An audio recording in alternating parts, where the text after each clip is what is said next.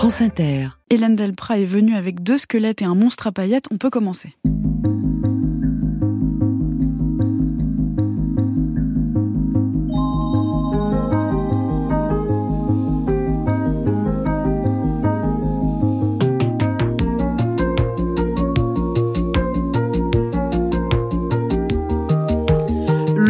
Bizarre ne sera ce soir ni appliqué à Baudelaire ni au chanteur Christophe, mais à l'œuvre de l'artiste peintre, vidéaste et scénographe Hélène Delprat.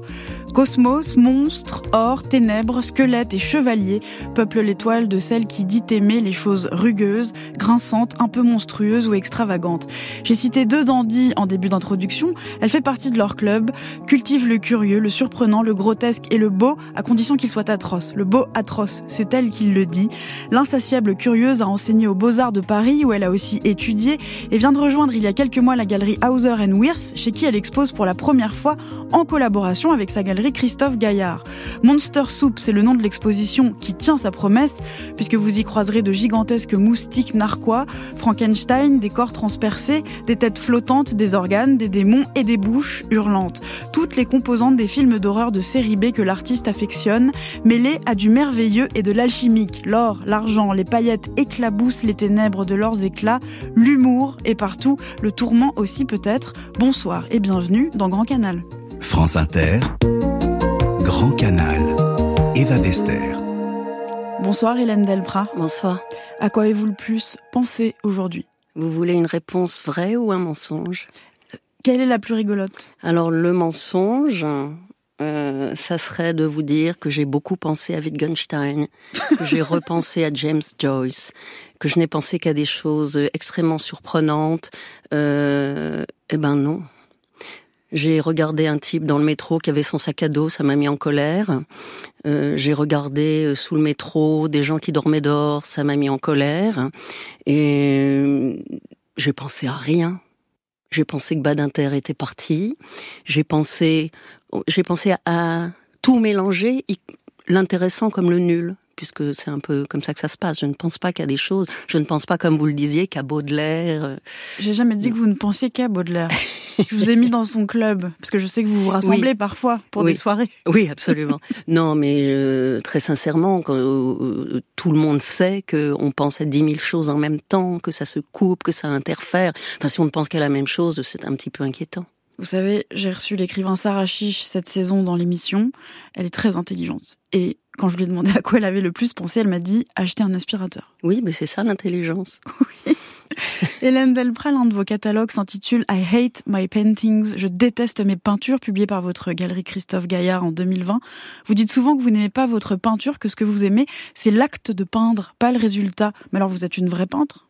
Oh, je sais pas si je suis une vraie peintre. Je me pose pas cette question. Je me pose euh, juste le, le problème de passer mes journées. Et passer mes journées à peindre, c'est ce qui me convient le mieux. Sinon, je m'ennuie terriblement. Je sais pas quoi faire.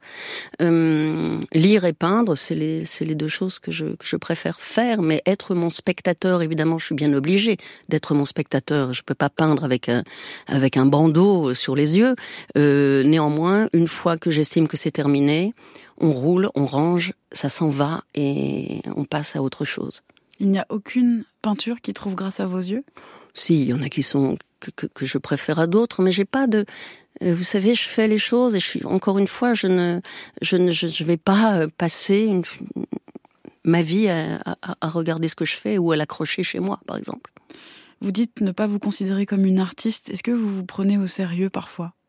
À quelquefois, je suis très très euh, mégalomaniaque et très prétentieuse. ah, ça Alors ça, dure pas très longtemps. Après, je, je, je retrouve euh, la réalité, mais euh, il y a des courbes comme ça, des pics, et puis il faut bien s'encourager. Et puis quelquefois, il faut se pousser dans le trou, faut être en colère avec soi-même, faut être en rogne, sinon rien ne se passe. Vous êtes souvent en colère? Je, je suis grognon. Oui, je grogne. Alors je grogne contre moi, je grogne contre les autres, je m'insurge, ça fait rire mes amis, parce que je suis toujours un, un cheval de bataille. Je m'insurge, ça ne sert à rien de s'ins- de s'insurger, puisque je, je n'agis pas. Mais oui, je suis souvent... Ouais, je suis grognon, je suis critique, mais pas méchante, je pense pas. Dans l'exposition, il y a un tableau sur lequel vous avez peint I declare I'm not a white European female artist. Je déclare que je ne suis pas Oui. une artiste femme blanche européenne, mais le titre du tableau, c'est False Declaration.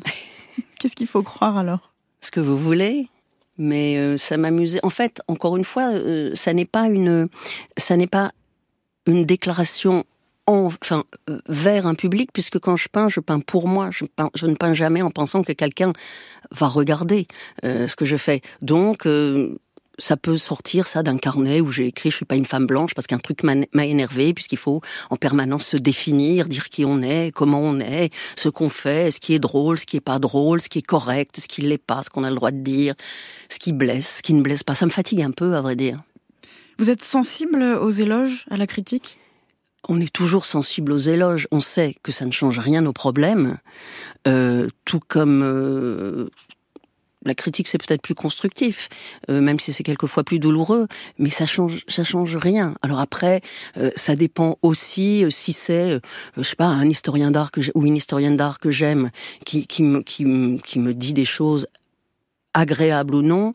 je considère ça, bien sûr. Pas envie de pas.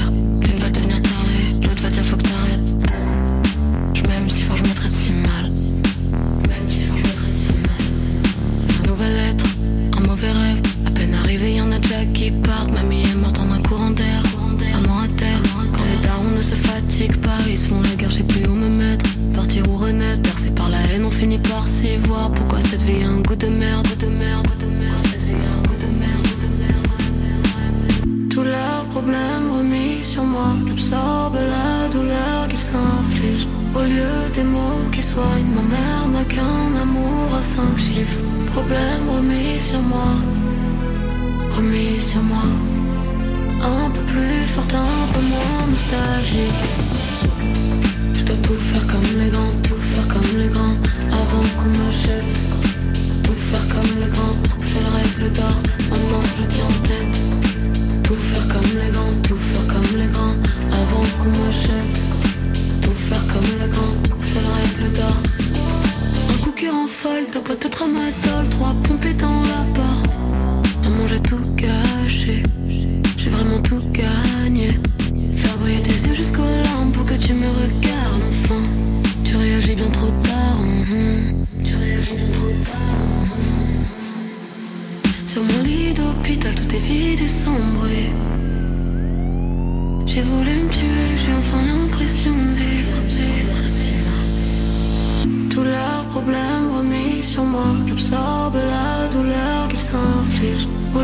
des mots qui soignent, ma mère n'a qu'un amour à cinq chiffres.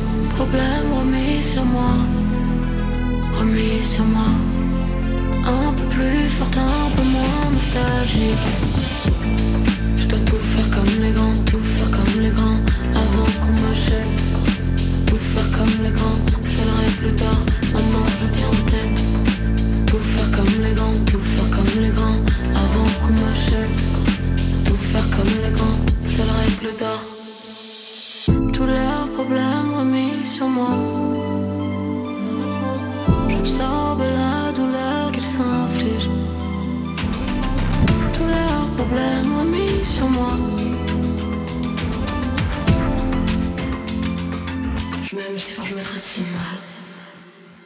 Marguerite Thiam, le morceau Comme les grands. Eva Bester sur France Inter. Hélène Delprat, votre exposition Monster Soup est visible à la galerie Hauser and Wirth en ce moment et jusqu'au 16 mars. Mettons-nous dans l'ambiance avec l'un de vos choix.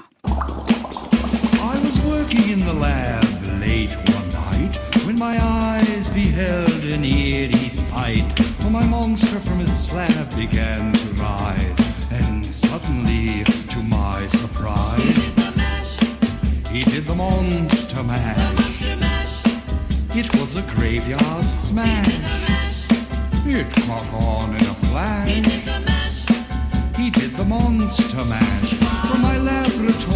1962, Bobby Pickett, Monster Mash, un savant fou qui parle de sa créature en imitant Boris Karloff ou Bella Lugosi. Je vous laisse nous parler de ce morceau. Bah, je l'ai trouvé euh, par hasard, ça me convenait assez bien. Euh, parce que c'est assez ridicule, parce que c'est simpliste, mais en même temps, euh, ouais, c'est assez joyeux. Moi, j'aime bien les chansons stupides.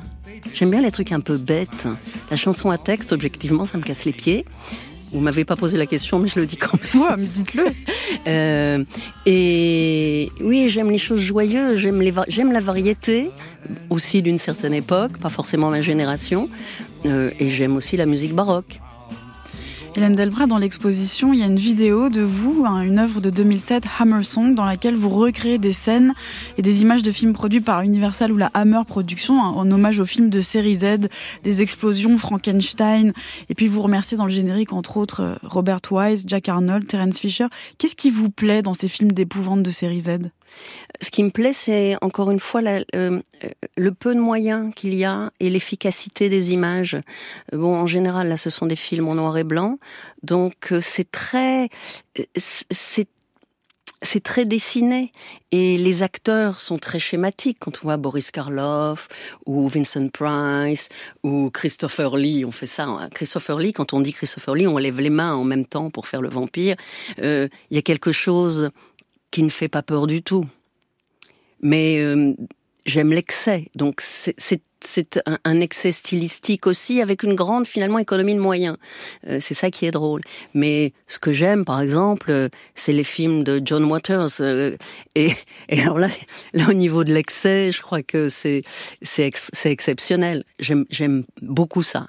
Je me souviens avec émotion de Cry Baby. Ah oui. Vous l'avez vu Ed Non. Wood de Tim Burton Ah bien sûr. Oui, Oui, parce que c'est euh, grand hommage au cinéma oui, de oui. Ed Wood, c'est un beau film. Pourquoi Soupe de monstre, Hélène Delprat? Soupe de monstre. euh, alors, je cherchais un titre pour l'exposition parce que je veux toujours un titre, que ce soit pour les tableaux, pour tout. Il me faut un titre pour tout. Euh, une fois que les titres sont installés, je les oublie. Et donc, j'en imagine d'autres. Bon, bref, là, l'exposition va pas changer de titre tout- tout- tous les matins. Monster Soup, ça vient d'une illustration qui a été faite euh, entre le euh, au début du 19e siècle, où on voit donc une, une espèce de de femme, de, de caricature de femme complètement euh, étonnée de ce qu'elle voit dans un microscope, à savoir une goutte d'eau de la Tamise, et elle voit dedans des espèces de bestioles, machin. Et c'est un peu comme c'est le problème de l'invisible, c'est-à-dire que on est entouré de comment s'appelle, c'est- d'acariens. Quand vous vous agrandissez un acarien, c'est atroce. Alors Peut-être que l'invisible fait peur et qu'on découvre, on découvre des choses qu'on n'a pas envie de voir, mais je crois que le visible, tout simplement, est, est- est aussi monstrueux que le- que l'invisible. Et quant à l'invisible, il y, a, il y a la belle histoire de, de Victor Hugo qui regarde, euh, qui regarde dans une lunette euh, la lune et qui dans un premier temps ne comprend pas du tout parce que c'est tout noir et que ce sont les ténèbres et qu'il y a rien. Et hum, c'est le dans le euh, comment le promontoire du songe. C'est très beau ce bouquin. Donc ce qui m'intéresse, c'est de au- aussi de voir, oui, de- on est entouré de tas de choses qu'on décrypte, qu'on décrypte pas, qu'on voit, qu'on voit pas. euh, voilà ma soupe. Est-ce que vous êtes vous-même entouré de monstres et de démons? Non, bah non, sinon je, je pense que, vous savez, c'est comme les, on, on pense toujours que les, que les acteurs drôles sont très drôles et que les gens qui peignent des démons sont entourés de caricatures diaboliques, pas du tout. C'est, un autre, une autre facette de ce qu'on est. Et à l'intérieur? Oh, à l'intérieur, écoutez, j'y suis pas allée voir très. Vous avez un microscope? Non, j'ai rien du tout. Hélène Delprat, vous usez de médiums multiples, vidéo, théâtre, installation, sculpture, création radiophonique, peinture, plein de références, littérature, cinéma, philosophie. Et au deuxième étage de la galerie, dans cette exposition, entre vos tableaux, il y a trois tapis, Mm. orange et blanc, une série intitulée, intitulée Blast, avec des motifs géométriques inspirés par des protections. Je vous laisse nous raconter ce dont il s'agit parce que c'est très étonnant. Alors, comme je me promène beaucoup sur, Internet et que je, regarde euh, des sites, des bases de données, que ce soit la bibliothèque de New York ou la, ou BN de, en France, etc., j'ai trouvé euh, des images de Paris pendant la guerre de 14 où les grands magasins étaient avec leurs grandes vitrines euh, protégés des comment dire des, impacts d'obus par ce qu'on appelait du papier collant à l'époque, je suppose, et ça avait commencé avec des, des, choses très simples, un quadrillage euh, très simple, et puis euh, avec le temps, certaines boutiques de fleurs ont dessiner des fleurs avec ce scotch, avec ce papier collant, et puis euh, euh, je sais pas quoi, des chapeaux, enfin toutes sortes de, un peu comme des enseignes. Et ce que ce qui m'a toujours, enfin, et, j'ai trouvé que c'était une prise un peu comme à la chasse. Je me dit, oh là là, la bonne prise, hum, hum, c'est pour moi ces vitrines. Euh, je trouvais ça absolument euh, surprenant puisque euh, cette beauté, cette joie, euh, cet ornement euh, elle est en, totale contradiction euh, avec ce qui arrivait. Euh, c'est comme, je, cite toujours ce, truc de Macbeth, le beau est horrible, horrible est le beau, nanana. Et c'est toujours les, les, contraires qui nous, qui nous constituent. Enfin, j'espère qu'on est fait de contraires. Parlons justement guerre et tapis. Mhm. Dans votre œuvre, certains tableaux ont des motifs médiévaux. Je pense à la chanson de geste ou vers le mausolée des cheveux et pourraient se trouver sur des tapisseries d'époque. Est-ce qu'elles font partie de vos sources d'inspiration, Hélène Delprat? Alors, la tapisserie, euh, c'est quelque chose qui me qui m'intéresse de plus en plus. Et euh, par exemple, quand on voit euh, les tentures des Valois ou les tapisseries qu'il y a euh, du XVIe siècle, hein, ou les tapisseries qu'il y a à la chaise Dieu, par exemple, il y a une série de 14 tapisseries, je crois. outre, outre la beauté de, ces images, c'est le rapport qu'on a à ces espaces-là dans un premier temps, on ne voit rien du tout. C'est-à-dire c'est complètement confus. Et puis tout d'un coup, euh, on se dit tiens là il y a un sabot de cheval et puis on suit la patte du cheval. On se dit tiens il y a euh, le pied euh, d'un cavalier et puis hop on va en haut à gauche et là je sais pas qu'il y a, il y a ce qu'il y a, il y a, un, il y a un, drapeau, il y a une armure et c'est tout un tas de. D'un coup l'œil a des tas de trajectoires dans ce dans la tapisserie. J'aimerais j'aimerais bien que ça soit comme ça pour mes pour mes peintures. Bah c'est le cas, en tout cas, je vous donne un avis subjectif, mais c'est le cas puisqu'on y découvre euh, un foisonnement de détails quand plus on reste devant. En tout cas, on voit des écussons, des armes, des étendards, on découvre des personnages et des batailles, des guerres. Est-il vrai, Hélène Delprat, que vous avez envisagé de devenir reporter de guerre vers 11-12 ans? Non, c'était avant. Je devais avoir 8 ans ou 9 ans, mais je pense que c'était une vocation qui a duré quelque chose comme 5 minutes. oui, bah ça a été repris par les journalistes. Donc une Non, mais je, m'en suis, je m'en suis souvenu euh, très récemment. Et je revois très bien, je suis avec ma mère et je suis en train de dire Oh là là, j'aimerais bien être reporter de guerre. Où est-ce que j'avais vu? Qu'est-ce que j'avais vu? J'en sais rien. Un truc, euh, une image dans un journal, pas vraiment à la télé. Je ne sais pas. Ça me semblait glorieux. Vous êtes né à Amiens, vous avez grandi au milieu des croix blanches de la Picardie, mmh. dans un immense cimetière militaire. Est-ce que ce sont ces croix qu'on voit sur votre tableau J'accuse? Ça serait plutôt celle de Verdun. Et euh, quand on voit l'ossuaire de d'Aumont, euh, qui est une espèce de bâtisse en forme de glaive enfoncée dans le sol, un immense glaive. Euh, je sais plus ce que je voulais dire. Je repense à Abel Gans, évidemment. Vous me demandez à quoi je pense. Je pense à des trucs très intéressants. Vous je une carte heuristique dans la tête, bien sûr. et euh, Abel Gans, et surtout, surtout la scène dans le J'accuse d'Abel Gans, euh, des, des soldats euh, qui en transparence comme ça reviennent, les morts se lèvent. Et ce qui est formidable, c'est que la, la scène a été tournée avec des soldats de 14 qui étaient en permission. Donc je pense que beaucoup n'ont pas vu le film, si vous voyez ce que je veux dire. Je vois, hélas, ce que vous vouliez dire, Hélène Delprat. Est-ce que je peux dire une chose aussi banale, avec un point d'interrogation à la fin, que l'acte de peindre est-il une bataille? Ah, mais bien sûr bah, évidemment, et, le, le, le, je développe ça. Ah bah oui, bah je vous la, la, dernière exposition que j'ai faite, c'était au musée Picasso à Barcelone, et ça, ça s'appelait Le souvenir des, des, batailles perdues. Donc, évidemment, il y a euh, la bataille contre contre parce qu'on sait que c'est perdu. On sait que la, peinture, la peinture, c'est la chose la plus décourageante qui soit. Pourquoi? Mais parce que c'est toujours raté. C'est-à-dire que c'est toujours. Il n'y a aucune garantie que ce soit bien. Euh, on ne sait pas si ça va pas vieillir. Je me pose pas vraiment ces questions, sinon je, sinon j'arrêterais de peindre, mais euh, je, fais semblant de pas être au courant de, ces possibles questions. Euh, mais quand même, le, on, connaît bien l'histoire de la peinture. les disparus sont, sont légion. Euh, et en littérature aussi. Ah oui, bien sûr, mais quel que soit, quel que soit le domaine artistique. Donc ça incite à un peu d'humilité. Et sinon, les, bon, la bataille comme sujet, ça m'arrive, mais je ne suis pas non plus spécialiste des scènes de guerre et je ne suis pas peintre aux armées, euh, ce qui existe. Euh, mais euh, oui, c'est, il faut quand même être assez résistant quant à un possible échec permanent, quoi. On va peut-être y revenir, mais alors je voudrais qu'on s'attarde un tout petit peu encore sur cette idée de d'emprunt aux batailles, à la guerre. Est-ce que vous pourriez nous dire un mot, Hélène Delpras, sur le caricaturiste Jean Sénep? Oui. Alors Jean Sénep, D'abord, je voudrais te dire une chose quant aux caricaturistes de manière générale. Il est vrai qu'aujourd'hui, rire des choses, euh, c'est un petit peu, ça devient un tout petit peu difficile. On ne sait plus sur quel pied danser. On ne sait pas si on a le droit. On ne sait pas si on va être inquiété pour ça. Donc, je trouve que l'étau se resserre.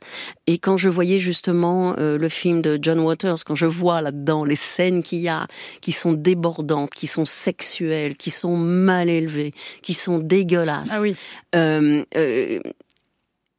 mais il y a quand même un petit avertissement. Attention, euh, il va y avoir du sang, du machin, enfin du ketchup. Euh, ça, quand je vois ça, ça me fait beaucoup de bien. J'ai oublié votre question, Senep. Oui, je me suis jamais beaucoup intéressée aux caricatures, sauf la caricature anglaise au XVIIIe siècle, etc. Voilà, ah, Hogarth. Un génie. Oui, je dirais pas que c'est que c'est du domaine de la caricature. C'est oui. Il en a fait. Mais... Je, oui, mais je, enfin, j'utiliserai pas ce mot, mais euh, sa, vision du monde, elle est justement très très acide, très critique, et, et, et encore, on en comprend aujourd'hui. Euh, que que que, que l'immédiat, parce qu'il y a des personnages qui sont représentés qu'on ne connaît plus, mais ça c'est le principe de tout texte depuis euh, la Renaissance, l'Antiquité, tout ce que vous voulez, les, les textes à clé qui dénoncent, euh, qui se moquent, et, et donc on on n'a plus euh, on n'a plus le, le, plaisir de tout ça, mais on a quand même le plaisir d'un grand artiste comme Hogarth justement. Et quant à Sénep, qui a eu un parcours, euh, je connais pas bien, mais je pense qu'il a je me demande s'il n'a pas été un peu euh, à l'action française. Enfin bon, euh, ce qui n'est pas vraiment mon Votre tasse de thé. ma tasse de thé. Euh, néanmoins, je en dehors de ses histoires politiques, il a commenté l'actualité, il a aussi dessiné tous les acteurs du TNP.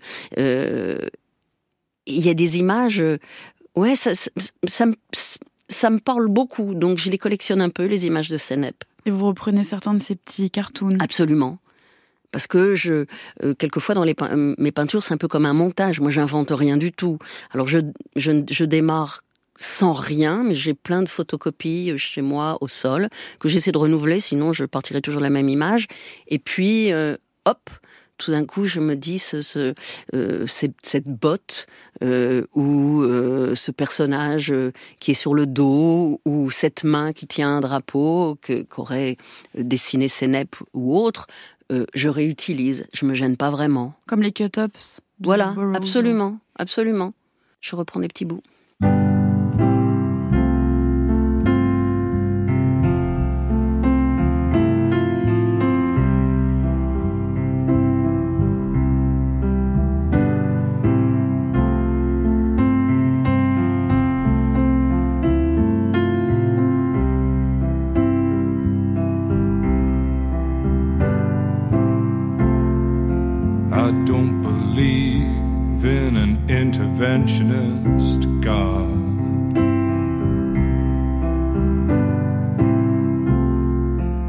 Know, darling, that you do.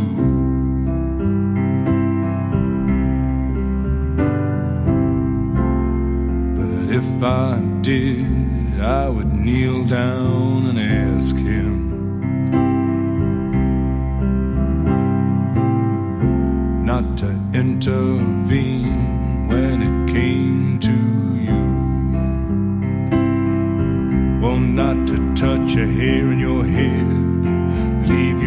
You he felt he had to direct you, then direct you into my arms.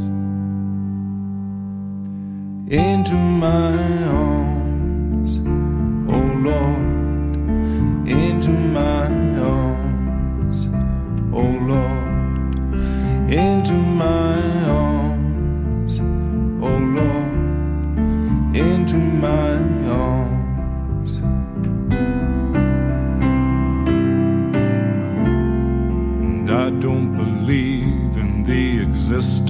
of angels.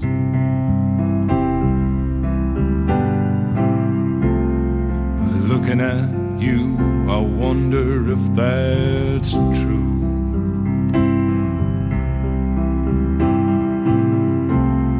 But if I did, I would summon them together.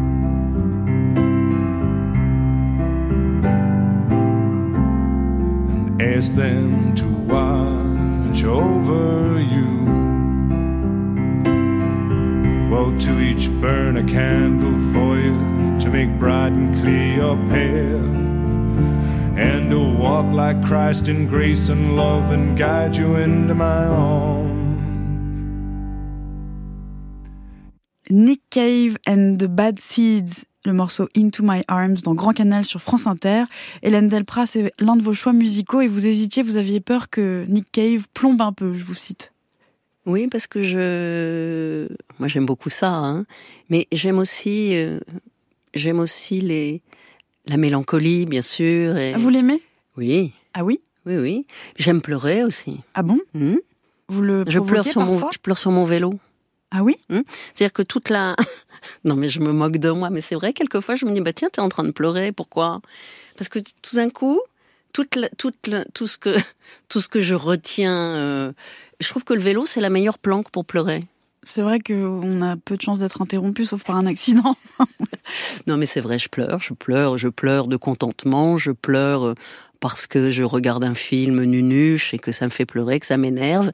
Et je me dis que je suis quelquefois un peu fleur bleue.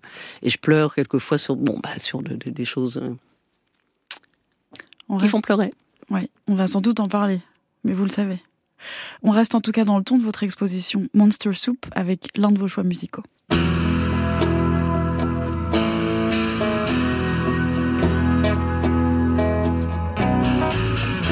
Said the presidential skeleton, I won't sign the bill. Said the speaker's skeleton, yes, you will. Said the representative skeleton, I object. Said the Supreme Court skeleton, what do you expect? Allen Ginsberg sur une musique de Philip Glass et Paul McCartney, Ballad of the Skeletons, adaptation musicale du poème de Ginsberg, la ballade des squelettes. Hélène Delprat, vous pouvez dire un mot des paroles, ces squelettes qui va décrire sous forme de liste, ils pourraient être dans vos tableaux. Oui, c'est tout, toute la, c'est tout un inventaire de, des horreurs finalement.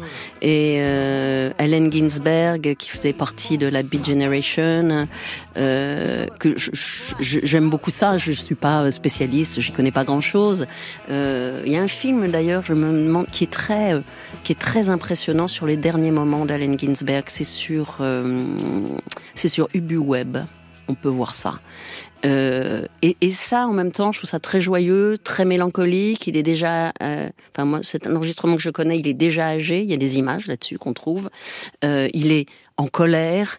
euh, et cette danse des morts, euh, tous ces squelettes euh, qui s'agitent et, et qui et qui crient l'horreur du monde. ouais, ça me plaît. En parlant de squelettes, euh, parlons de la grande faucheuse qui apparaît beaucoup dans votre œuvre, Hélène Delprat. Vous êtes mise d'ailleurs dans un cercueil en carton dans une de vos vidéos, La femme la plus assassinée du monde. Mm. Quel est votre rapport à la mort? Ah, il est très, il est très mauvais. euh, euh, euh, moi qui commence à entrer dans la dernière région, c'est pas quelque chose qui me, c'est pas une perspective qui, me séduit. J'ai peur. Euh, mais pour revenir à cette femme dont vous parlez, qui est dans un cercueil en carton, en l'occurrence moi, c'est inspiré de, du Grand Guignol. Et au Grand Guignol, il y avait une femme qui s'appelait Maxa. Et le Grand Guignol, je pour ceux qui ne le savent pas, c'était rue Chaptal, et là c'était de l'hyper sanguinolent, on coupait des têtes, on coupait des mains, euh, euh, c'était l'abominable, et, et donc Maxa était la femme la plus assassinée du monde. Elle me plaît. Je comprends. Rendons hommage à un disparu.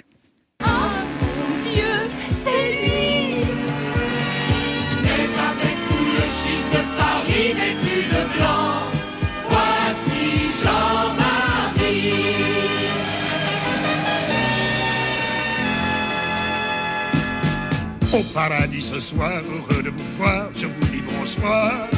Mesdames et messieurs, ici dans les cieux, ouvrez bien vos yeux. Regardez ces messieurs, ils sont amoureux, ils sont merveilleux. Et ces petites chéries avec leurs jolis petits popotins fleuris. Les Roses du Paradis de la revue Nuit de Paradis, créée en 79 au cabaret Le Paradis Latin. Musique Jean-Jacques Debout et Jean-Daniel Mercier. Et paroles Roger Dumas, qui fut votre mari et un grand acteur et parolier. Hélène Delprat, il a notamment signé la chanson mythique Capitaine Flamme. Et vous avez choisi dans ce morceau le moment d'arrivée du meneur de revue Oui. sur scène, Jean-Marie Rivière. Oui, alors je suis toujours très émue quand je quand j'entends ça, parce qu'en fait, quand j'entends ça, j'y suis. Et quand j'y suis, ça veut dire que je suis au Beaux-Arts pendant la journée et que le soir, euh, je rejoins euh, donc Roger Dumas qui avait écrit euh, euh, qui a écrit cette revue et je suis dans cette atmosphère de cabaret où il y a Antoine Blondin, il y a Pierre Prévert, il y a plein de monde, il y a le comment s'appelle l'acteur euh, l'acteur de le vrai acteur de cabaret et il y a ce décorateur que j'adorais Pierre Simonini la scène est toute petite il y a des combats d'avions euh, il y a un groupe qui s'appelait les Incoyables euh, c'est extrêmement joyeux, c'est extrêmement joyeux. Et, Jean-Marie Rivière, qui avait 40 cm de fond de teint sur le visage, et il avait, il avait gardé avec lui quelqu'un qu'on appelait Chériette, et Chériette était le dernier boy de Mistinguette, qui descendait toujours l'escalier avec beaucoup de grâce. Voilà. Non, vous pensez qu'il y a encore cette légèreté à notre époque Euh, je, je ne sais pas. Il y a, alors, il y a des endroits, euh, comme par exemple le Secret, que vous connaissez peut-être qui est un cabaret euh, où il y a des travestis, tout comme d'un autre genre que Madame Arthur, qui, que que j'aime Oui, beaucoup. je connais Madame Mais par exemple, le secret, il est évident que le meneur de revue euh, a comme euh, comme référence euh, Jean-Marie Rivière. Après, il y a des des groupes comme ça, travestis, comme Banilon. euh, oui, il y a, des endroits parce qu'il faut pas dire ah bah c'était bien le paradis latin. Moi, je m'en fiche, mais il faut trouver les endroits qui existent aujourd'hui. Hélène Delprat, là on parle de légèreté, de drôlerie, vous venez d'évoquer le grand guignol qui est sanguinolent, donc on, on rassemble à peu près tout ce qu'on trouve dans votre œuvre, c'est-à-dire l'effroi, l'horreur, la douleur, et puis euh, la drôlerie. Euh, je pense euh, à Judas par exemple, qui est inspiré d'une œuvre euh, qu'on trouve dans la chapelle Notre-Dame des Fontaines, c'est un, un Judas pendu dont les organes jaillissent, c'est assez terrible, mais toujours des ténèbres émergent la lumière, l'or, l'argent, la peinture fluo, des paillettes. Oui, alors évidemment, quand on quand on parle de tous ces monstres et tout, je suis pas spécialisée, c'est pas le, le Freaks Club. euh, Ça, ce, ce sont un petit peu les, les images qui surgissent, mais euh, quand, quand on décortique. Mais ce qui ce qui me ce qui me tient à cœur, c'est plutôt l'ensemble de ce qu'on voit. Encore une fois, comme dans une tapisserie. Euh, je peins pas des monstres, des chiens. En fait, les sujets. Je vais pas dire que je me fiche je me fiche des sujets, mais c'est c'est la peinture. Parce que ce sont plutôt les fonds des peintures qui m'intéressent le plus quand je le, quand je peins. En fait, quand je parlais de ça, c'est, je voulais dire que les ténèbres étaient très fréquents dans, dans votre œuvre, Hélène Delprat. Souvent, on voit des peintures très sombres, Mhm. et en s'approchant, on voit des petits éclats de lumière. Est-ce que c'est voulu? Est-ce que c'est symbolique? Est-ce que vous le savez? Ah bah oui, bien, oui. bien sûr, parce que mais, mais c'est tout simplement cette idée euh, des, des lectures qui se font à une distance différente, très loin, puis on se rapproche, et puis alors quand il y a des peintures très grandes, euh, on se promène comme devant un panorama, et quand je les peins, ces peintures très grandes, là celle qui a celle la galerie en ce moment. Elle fait 6 mètres, mais en général, mon format, le format que j'adore, c'est des trucs de 10 mètres où je marche à droite, à gauche, euh, je m'assieds, je repars. euh, c'est une promenade. Il y a un- une monographie très belle qui vous est consacrée, euh, que je recommande aux auditeurs qui s'intéresseraient à votre travail. C'est Les travaux et les jours, édité, édité par Dilecta et la galerie Christophe Gaillard. Et dedans, on découvre un peu vos goûts euh, sous forme d'abécédaire. Et on retrouve évidemment Ovid, Dreyer, Franju et surtout Cocteau. C'était un dimanche. Il neigeait. Elisabeth était restée au lit tout le jour. Elle dormait. Elle rêvait. Elle rêvait que Paul était mort et marchait d'une marche étrange. Elle suivait un chemin appelé chemin bleu parce qu'il aboutissait au chemin de tapis bleu de la grande salle vide. Elle portait une robe de chambre qu'elle ne connaissait pas, préférant ses vieux peignoirs éponges. Les enfants terribles de Jean Cocteau, adapté par Jean-Pierre Melville. On entend le rêve d'Elisabeth narré par Cocteau en personne, Elisabeth étant jouée par Nicole Stéphane, que vous avez filmé pendant quatre ans, Hélène Delprat, mais ce n'est pas d'elle que je voudrais qu'on parle, c'est du personnage de Dargelos qui Ah. vous a inspiré votre style vestimentaire. Qui vous a dit ça? Bah, Je je- l'ai écrit. Oui, vous l'avez dit quelque part. Euh, c'est vrai que bah, moi j'ai bon, j'ai toujours été objectivement un garçon manqué euh, qui avait plutôt euh, comme goût de jouer avec des flingues euh, plutôt qu'avec des poupées Barbie de mes copines. Je trouve ça nunuche ces poupées Barbie euh, avec des petites chaussures. Fallait les peigner. Il y avait un bouton dans le dos, ça leur faisait grandir les cheveux. Moi j'aimais les Indiens, j'aimais j'aimais j'aimais- j'aimais les revolvers, j'adorais ça. Vous Euh, aimez toujours ça? et j'ai mes oraux. Euh, euh, J'aime les dessiner, les revolvers, mais je les aime pas. Et j'ai mes oraux, euh, voilà. La télévision de, de, de mon enfance, c'est Zorro, c'est Belphégor. Euh, comment euh, les Laurel et Hardy, ça me déplaisait à mort. J'avais horreur de ça, ça m'ennuyait. Laurel et Hardy, ça m'ennuyait. Euh, je- J'en pense autre chose maintenant. Euh, de quoi parlait-on? Euh, Oui, de Cocteau. Il y a une photo d'ailleurs avec un revolver. Oui, Cocteau, Cocteau, je sais pas, vise quelque chose avec un revolver. Non, c'est ah oui, Dargelos. Ah oui, bah il est fascinant, Paul Dargelos, qui est joué par René Cosima, c'est un double rôle. Enfin, c'est un rôle complètement androgyne. Et René Cosima, oui, elle c'est pas un très grand rôle dans, dans le dans le film. Et puis elle est un peu géniarde quand elle est, euh, je sais plus le, le prénom, euh, l'équivalent d'Argelos en féminin. Mais ce qui m'intéresse, alors chez Cocteau, Cocteau m'agace souvent, mais il est quand même assez génial et j'aime ses films. Mais quelquefois il est agaçant, il a toujours une formule. Il a toujours, une un formule. truc à dire et, et bien souvent c'est extrêmement bien vu. Quoi, je sais pas, il avait un sac avec des provisions de, de formules. J'ai rarement lu quelque chose d'aussi intelligent que Entretien sur le cinématographe. Ah, oui, oui, oui, bien sûr. Et, et aussi très beau, très beau, c'est le journal de la Belle et la Bête. Oh, c'est magnifique ça. Et ils sont tous embêtés parce que euh, comment Jean Marais a des furoncles, euh, Cocteau, mais oui, euh, euh, et il a des problèmes évidemment dermatologiques à cause euh, de, du masque. Je crois que c'est 4 heures de maquillage. Et Cocteau a des problèmes aussi d'eczéma et d'yeux parce qu'il y avait des lampes à arc. Donc tout ça donnait des bonnes petites allergies. Il y a eu des problèmes de, météo. C'est un très beau livre, ça. Mais ce qui m'intéresse dans, dans ce dont on parle, c'est Nicole Stéphane, bien sûr. En tout cas, La Belle et la Bête, on le retrouve dans votre œuvre, Hélène Delprat, notamment dans Bad Taste Gorlitz. Je me trompe? Oui, c'est entre euh, euh, la bête et euh, un personnage, une anomalie de la nature qui est dans un cabinet de Ferdinand II ou je sais plus quoi à Innsbruck.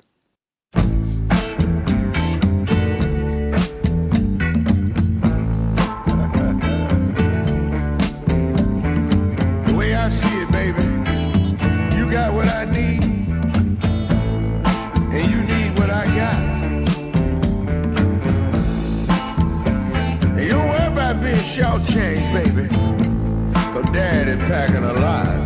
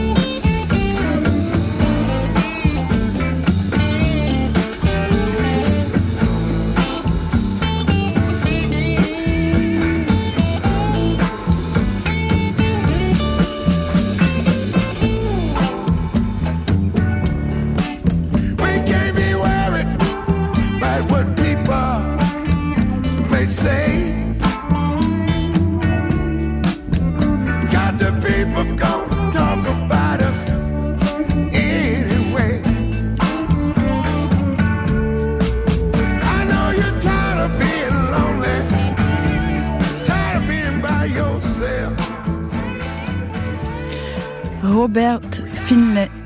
You got it and I need it. Grand Canal. Eva Bester sur France Inter. Hélène Delprat, je vous ai demandé de faire découvrir des choses aux auditeurs. Vous avez choisi deux choses. La première, elle est assez singulière, c'est le sifflet d'institutrice du cours préparatoire de votre mère dans les années 60. Oui, Vous l'avez? Il est là. Alors allez-y, présentez-le nous. Il est à côté de mes clés. Je, Ah oui, hein, allez-y. je veux quand même pas Si, si vous pouvez, attendez, j'enlève mon casque. Et heureusement que j'ai enlevé mon casque. Voilà, euh, ça c'est la cour de récréation. Et à l'époque, quand on, quand on repartait dans la classe, voilà, il y avait ces institutrices en blouse à l'époque. Ça me fait drôle de dire à l'époque parce que j'ai pas du tout l'impression que c'était il y a si longtemps. Et, euh, et voilà, il y avait ma mère qui était institutrice, cours préparatoire, qui m'a appris à lire. La seconde découverte, c'est la seule chose qui peuple vos murs. Ça peut paraître étonnant pour une artiste peintre, mais il n'y a rien sur vos murs sauf une photo de Thomas Bernard. Absolument. Euh, rien au mur. C'est un et, je me délecte de, la blancheur des murs. Euh, je trouve ça extrêmement agréable. Moi, je regarde toute la journée des trucs, donc quand, quand j'arrive à la maison, euh, je trouve ça très bien. Euh, et alors, Thomas Bernard, c'est ah, j'ai un peu de temps pour raconter l'histoire. Ah oui Euh, bon, Thomas Bernard, je suis une lectrice de Thomas Bernard, bien sûr. Enfin, bien sûr, c'est pas une évidence, mais j'admire Thomas Bernard.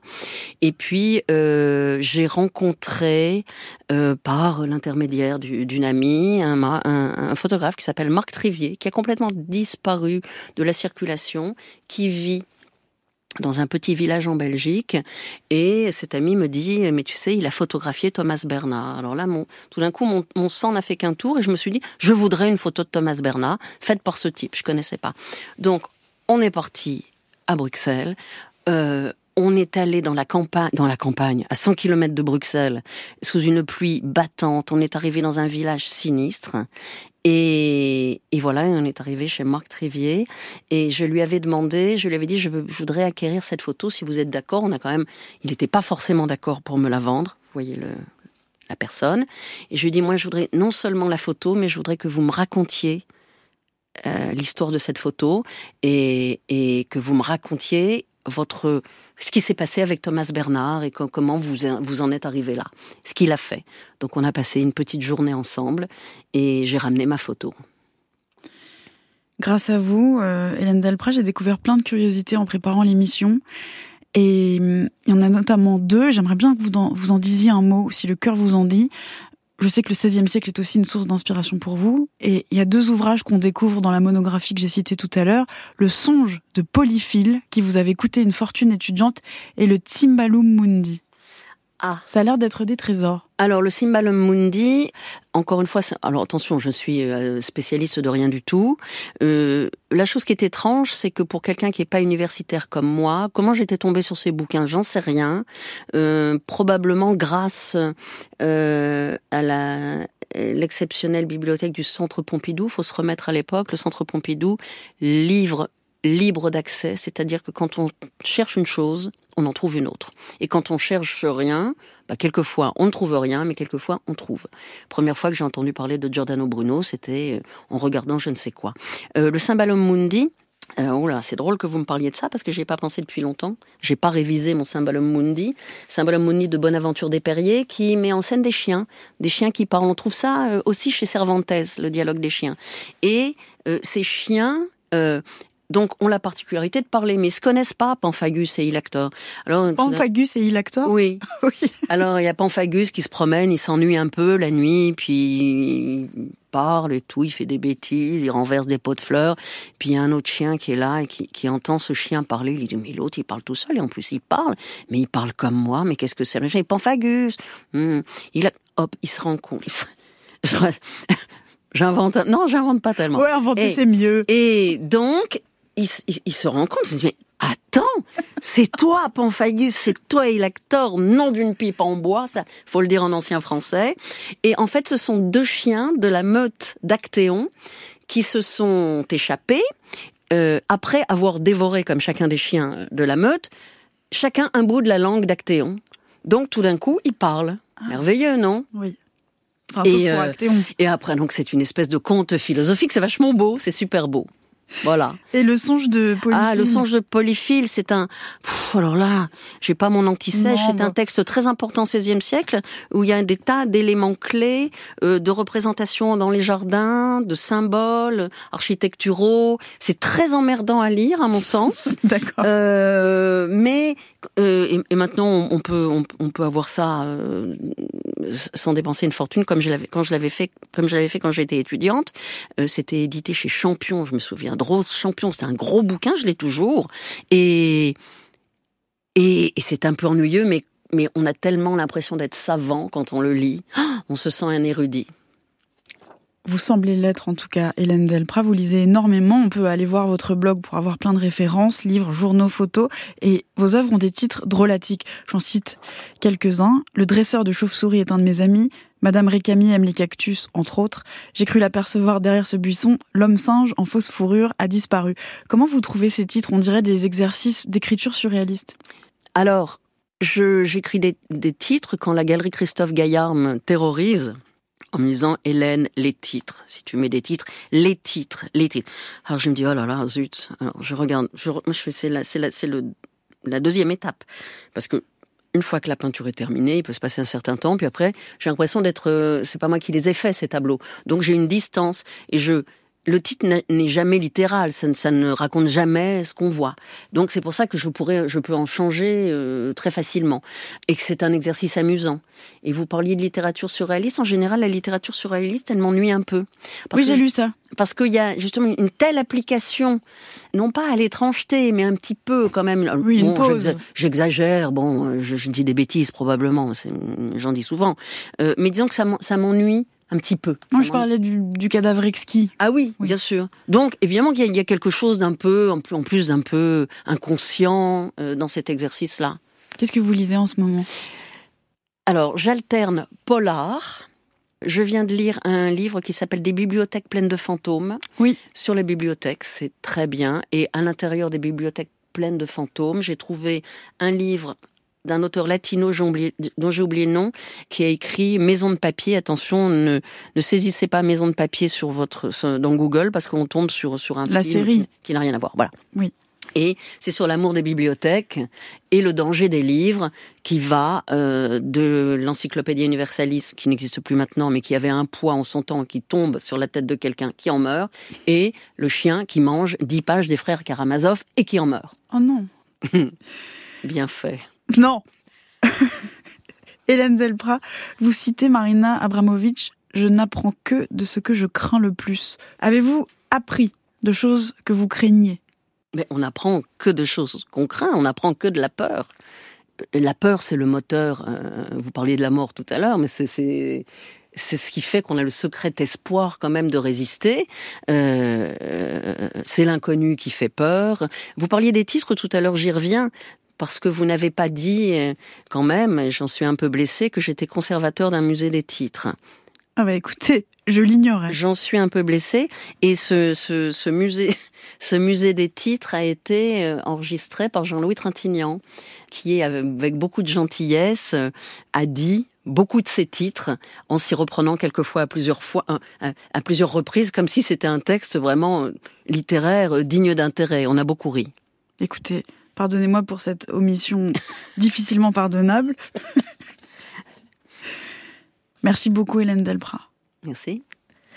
Votre exposition Monster Soup est visible à la galerie Hauser Wirth à Paris et jusqu'au 16 mars, il y aura une rencontre samedi 17 février à 18h avec Pierre-Henri Foulon de Lausanne.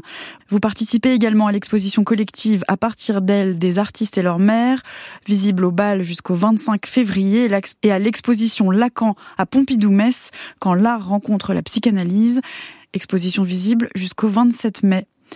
Du 21 septembre 2024 au 5 janvier 2025, vous participerez à la Biennale d'art contemporain de Lyon. Votre monographie Les travaux et les jours est parue aux éditions Dilecta et Galerie Christophe Gaillard. Cette émission a été réalisée par Lola Costantini, préparée par Céline Villegas et Laurie Negrevergne, à la programmation musicale Juliette L'Orphelin, à la technique Romain Leborgne.